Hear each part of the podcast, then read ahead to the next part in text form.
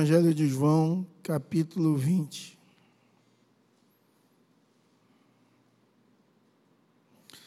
Vamos fazer uma leitura alternada dos dez primeiros versos.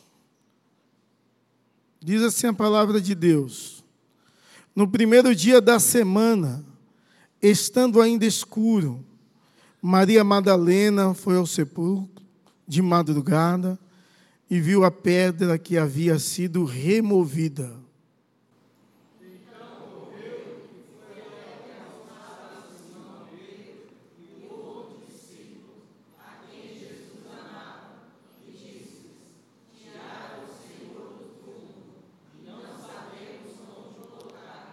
Então Pedro e o outro discípulo saíram e foram ao sepulcro.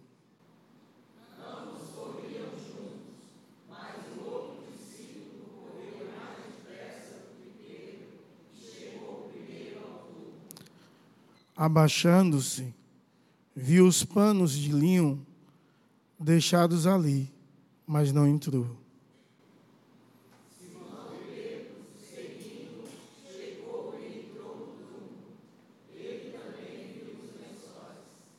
Viu também que o lençol fora colocado sobre a cabeça de Jesus, não estava com os panos, mas dobrado em lugar à parte.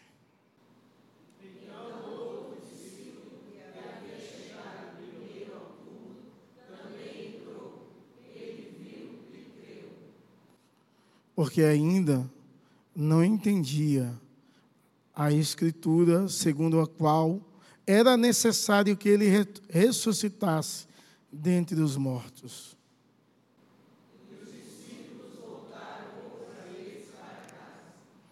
Que o Senhor, nos nossos corações, aplique a porção da palavra lida.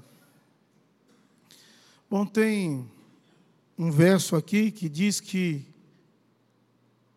a toalha de linho que estava sobre o rosto de Jesus estava à parte e ela foi dobrada. Por esse motivo, a Igreja Católica preserva, diz eles até hoje, a ideia de ser santo, porque ficou a imagem do rosto de Jesus. Uma vez alguém me perguntou, foi em um culto como esse, da ressurreição, mas à noite, porque as igrejas pentecostais não têm o costume de fazer um culto da ressurreição pela manhã, nenhuma delas. Há muita gente que nem sabe nem o que é isso. E uma pessoa diz: Eu fui em um culto e o cara começou a pregar sobre essa toalha dobrada. Do... A minha língua, meu Deus do céu, sou Jesus, viu? É melhor falar em línguas. E eu disse, e foi, pegou sobre isso, o bicho é bom mesmo. Diga aí o que o cara falou. Ele disse que tinha cinco dobras. Eu disse, olha, bicho. E cada dobra era uma coisa. Eu não sei qual é o pior. A igreja católica ou o nosso irmãozinho neopentecostal que fala sobre isso.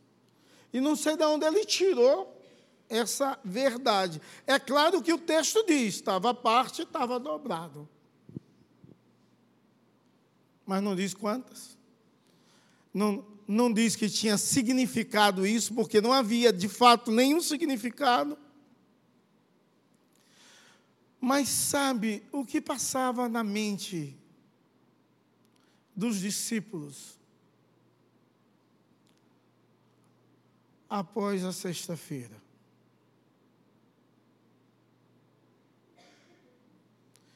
Ele vendo, eles viram tudo o que aconteceu ou ficaram sabendo. De perto, João viu.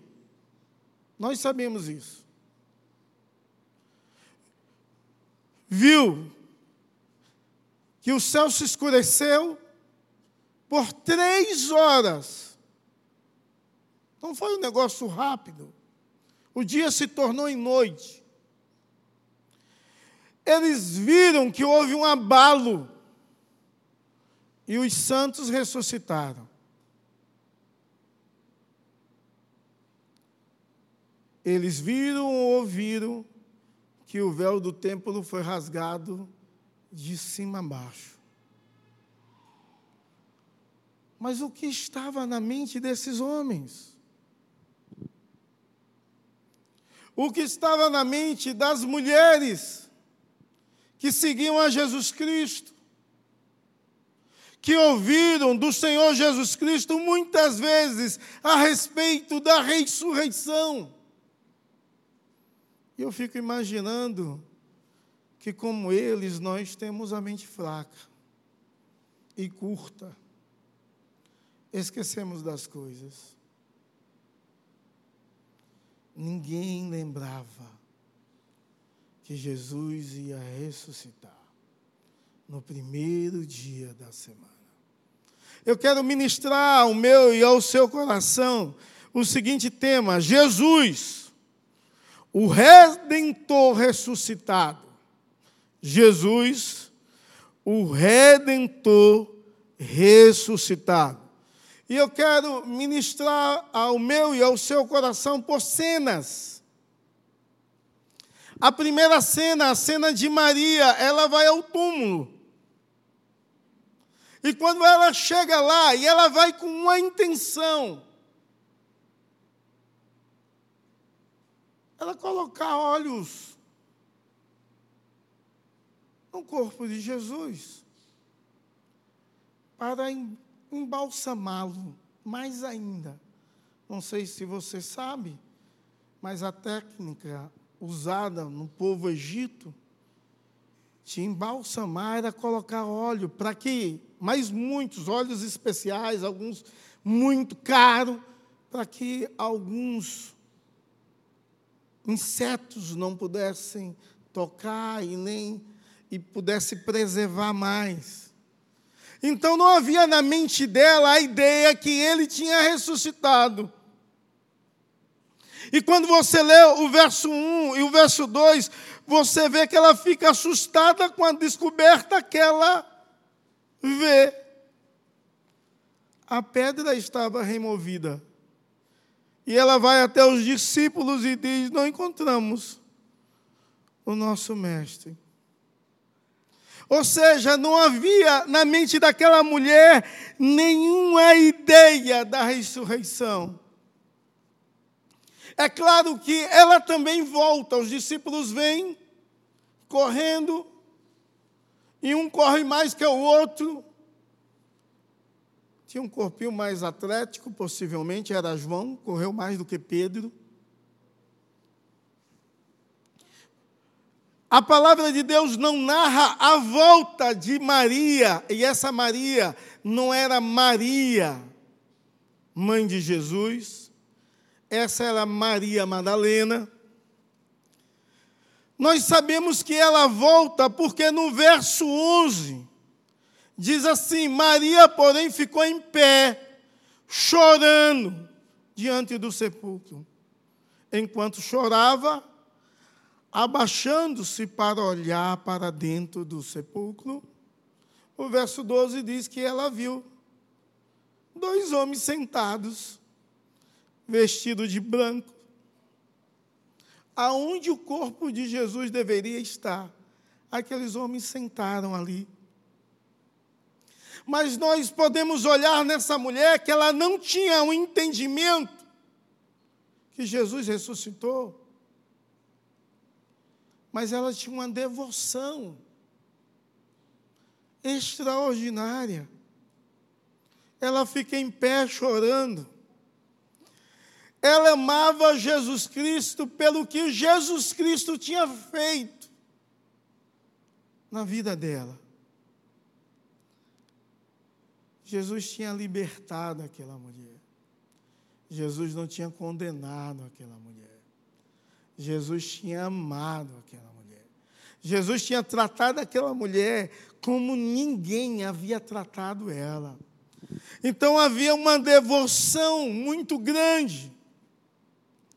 Apesar da, da sua falta de sabedoria, apesar da sua escuridão de não entender, de não ver escuridão nos olhos de não ver que Jesus Cristo estava vivo. Havia evidências disso. Os lençóis estavam lá, o túmulo tinha sido removido, e dois homens sentados vestidos de brancos, como nada havia acontecido. A segunda cena é os mensageiros no túmulo, esses dois homens de branco. Esses dois homens nós sabemos que eram anjos. A sua presença ali demonstrava que eles estavam descansando, que não havia mais nenhum trabalho, nada a ser feito. Dois anjos sentados. Já parou para pensar essa imagem? Dois anjos sentados, aonde Jesus foi colocado deitado. Quando você olha na palavra de Deus, de Gênesis a Apocalipse, você vai ver sempre anjo fazendo alguma coisa. Nunca anjo sentado sem fazer nada. Você lê que o anjo está indo levar uma mensagem e guerreia contra o diabo. Então você vê sempre os anjos em ação, ou em a figura de Isaías, anjos louvando e aqueles lá se manifestam com asas, seis, não duas, não quatro, mas seis asas. Mas aqui a figura é, é muito interessante porque tem dois anjos. Eles estão fazendo o quê? Nada. Mas tem uma mensagem para dar. E quando você lê o verso 13, diz: Eles perguntaram, mulher, por que choras? Ela respondeu: Porque levaram meu senhor e não sei onde puseram. A postura de sentar é uma postura de paz absoluta. A imagem é uma imagem de descanso. Mas aqueles anjos, quando ele pergunta por que choras, ele quer instigar o pensamento de Maria. Eles não são claros, dizendo assim: Jesus ressuscitou. Mas eles dizem: por que você está chorando? O que aconteceu? Quem que morreu? Não há motivo para choro. Em outras palavras, eles queriam dizer assim: você, Maria, deveria estar louvando, deveria estar glorificando, exaltando, bendizendo, magnificando o Senhor. Então eles perguntam para estimulá-la a pensar no que Jesus tinha dito. Ela está chorando. O nosso Deus, ele nos trata com tanta paciência e com tanta sabedoria, porque eu e você temos uma dificuldade muito grande de ver o agir de Deus. Temos uma dificuldade muito grande de assimilar o que Deus tem feito, o que Ele vai fazer, o que Ele promete. Temos essa dificuldade. A terceira cena é Jesus, o Messias. E vai dos versos 14 a 17, ele está ali. Mas ele está no jardim. Quando os, quando os anjos fazem essa pergunta a ela, ao dizer isso, ela se vira e ela vê Jesus em pé, mas não o reconhece há um jardim ali, e ela imagina que Jesus é um jardineiro. Tem até canção sobre isso. E quando você lê o verso 15, Jesus lhe perguntou: mulher, a mesma pergunta dos mensageiros, já que você não entendeu. Eu quero te perguntar: por que choras? A quem procuras? Pensando ela ser um jardineiro, respondeu-lhe: Senhor, se tu o levaste, dize-me onde puseste, e eu o levarei. Então Jesus lhe disse: Maria! E só quando ele chama pelo nome, ela tem a compreensão de quem ele é. E virando-se para ele, disse na língua dos hebreus, Raboni, que quer dizer mestre. Jesus não permite que ela se aproxima, porque ele diz: Eu ainda irei ter ao Pai. Sabe, nessa cena nos mostra que muitos de nós não compreendemos que Jesus ressuscitou. Porque não temos alegria no nosso coração com a ressurreição.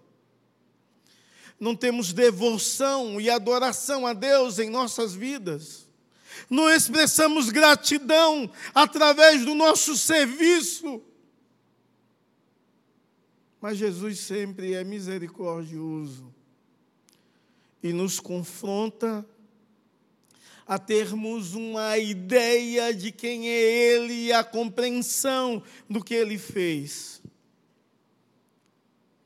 A confusão de Maria se desfaz quando Jesus chama pelo seu nome. Maria. Sabe, irmãos, muitas pessoas precisam de uma experiência tão forte, tão pessoal, para ter essa compreensão. Jesus a confronta, porque ela não deveria estar chorando e ela não deveria estar procurando entre os mortos quem está vivo.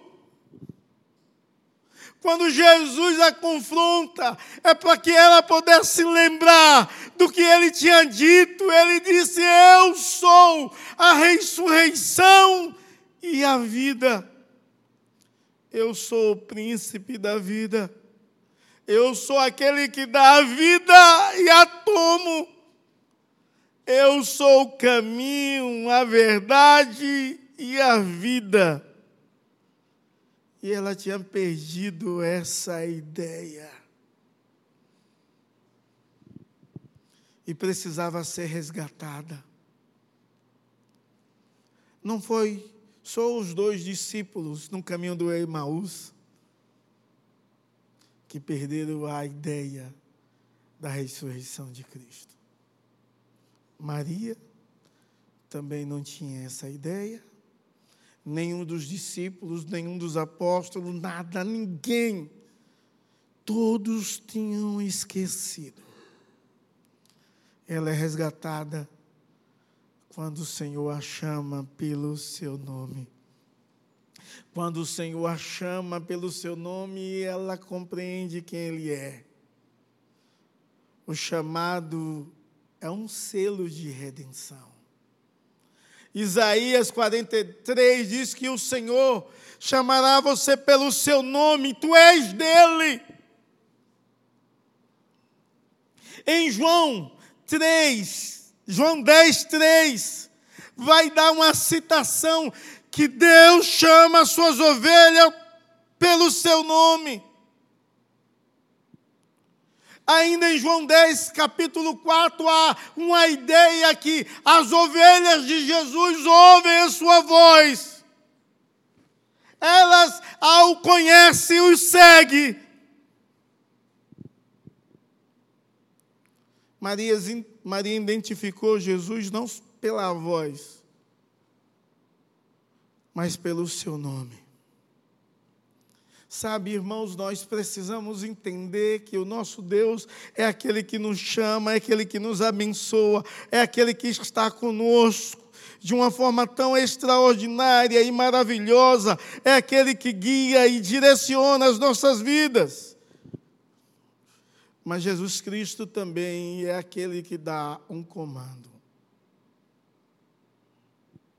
Verso 17, Jesus disse-lhe: Ainda não me segures pois ainda não voltei para o Pai. A ideia dessa ordem de Jesus, quando ela vai o abraçar, diz: não.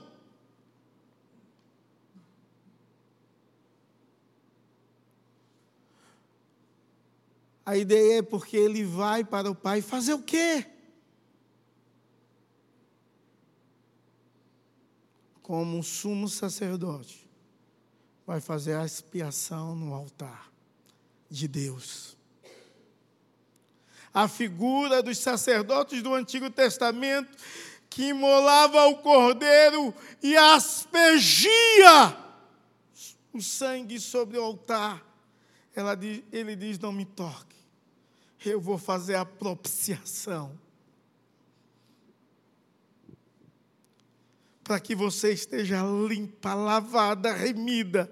E não só você, todos poderão me tocar. Quando você vê Jesus aparecendo a sua segunda vez, ele diz de cara: me toque.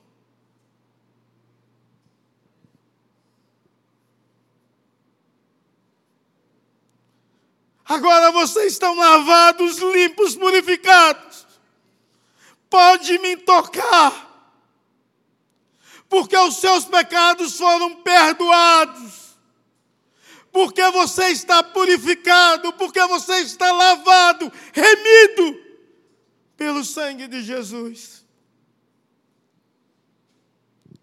É maravilhoso entender tão grande amor extraordinário que se dá por nós. A quarta e última cena é a mensagem da ressurreição, é a mensagem de Jesus Cristo. Ainda no verso 17, a parte B diz assim: Mas vá aos seus irmãos e diz-lhe que eu estou voltando para o meu Pai e vosso Pai, meu Deus e vosso Deus. Maria Madalena foi anunciar aos discípulos, viu o Senhor e o relator das coisas que lhe dissera. Ele ordena que ela dê uma mensagem mas quando ele ordena que ela vá dar essa mensagem, ele afirma a filiação dela. Ele diz: Ainda não voltei para o meu pai, o vosso pai. Ainda não voltei para o meu Deus, o vosso Deus. Sabe, irmãos, o que Jesus está dizendo? Está dizendo assim: você é minha irmã. Nós temos o mesmo Pai. Mas não sou o mesmo Pai bondoso, maravilhoso, extraordinário, que sente prazer em abençoar, em ouvir, em cuidar dos seus filhos. Nós temos o mesmo Deus. Um Deus transcendente, mas um Deus imanente um Deus presente, um Deus real, um Deus que cuida, um Deus que provê todas as coisas. E essa mensagem era uma mensagem em comum. Porque ninguém aguardava uma notícia dessa. Então ela é incomum. Maria foi instruída para e fazer discípulos, ou ir avisar os discípulos: Jesus está vivo. Ele voltou ao Pai. Ou seja, a mensagem em comum naquele momento de luto e dor, era uma mensagem de esperança. Ninguém precisa sofrer mais pelo luto. Não só pelo luto de Jesus, pelo luto de nenhum crente. Porque Jesus foi o primeiro a ressuscitar. A mensagem, a esperança de dizer: a morte não é o fim.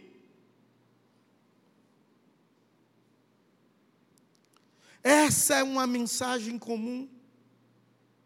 Que tipo de mensagem nós estamos entregando?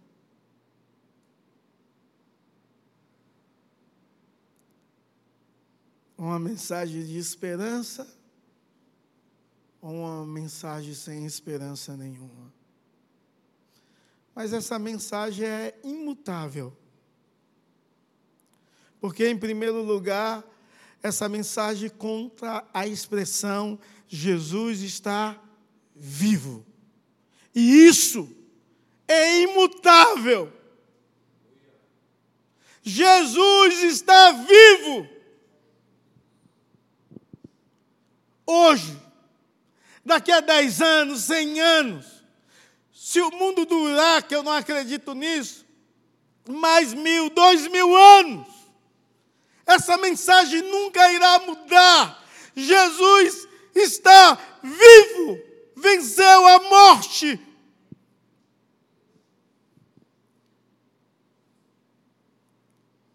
Uma outra mensagem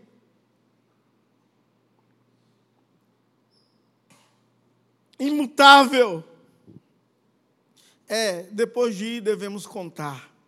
Depois de ver, depois de entender, depois de experimentar, depois de conhecer e ter uma relação com Cristo, devemos dizer: Jesus está vivo. Lembra no passado? Na Páscoa, o povo crente dizia, saudava os outros: Jesus vive. Porque essa mensagem, ela é imutável. E nós precisamos contar a todas as pessoas que ele vive. Outra coisa imutável é que nós, salvos, que depositamos a nossa fé no Senhor Jesus Cristo, salvos do nosso do pecado, que nascemos de novo, isso é imutável. Porque o que Cristo fez diante de Deus, a propiciação, não só diante da humanidade, mas diante de Deus. Isso é imutável. Uma vez salvo, salvo para sempre. A obra de Cristo é completa, absoluta e extraordinária. em seis mil anos de história humana, o mais importante foi o que Maria ouviu e viu e o que nós ouvimos hoje. A mensagem mais importante em seis mil anos de história é que Cristo vive. E o apóstolo Paulo, querendo reforçar isso em 1 Coríntios, ele disse: Cristo não ressuscitou, em vão é a nossa fé. A maior mensagem do mundo é dizer: a morte não é o fim. Cristo foi o primeiro. E com isso ele garantiu a minha e a sua ressurreição. Ele vive, Ele ressuscitou, Ele está aqui, Ele irá nos ressuscitar. E nós devemos anunciar essa verdade. Ele vive. Eu achei lindo o culto das sete palavras da cruz. Em especialmente um momento. quando eu acabei de falar, os irmãos cantaram, porque ele vive. Imediato, eu não tinha descido do púlpito. E na minha última palavra, e não combinei com eles, não foi ensaiado, a gente não faz esse negócio aqui de ensaiar, não faz. Alguns lugares, alguns lugares pode acontecer, mas aqui não faz. Eles cantaram nós falávamos de morte, de sacrifício. E como uma resposta à morte, eles cantaram, porque Ele vive. Porque Jesus vive pelos séculos dos séculos. Sabe, diante da ideia e da visão que o nosso Cordeiro vive, todos se prostram em adoração, em devoção, em gratidão e em exaltação àquele que vive. Vamos ficar em pé e vamos orar?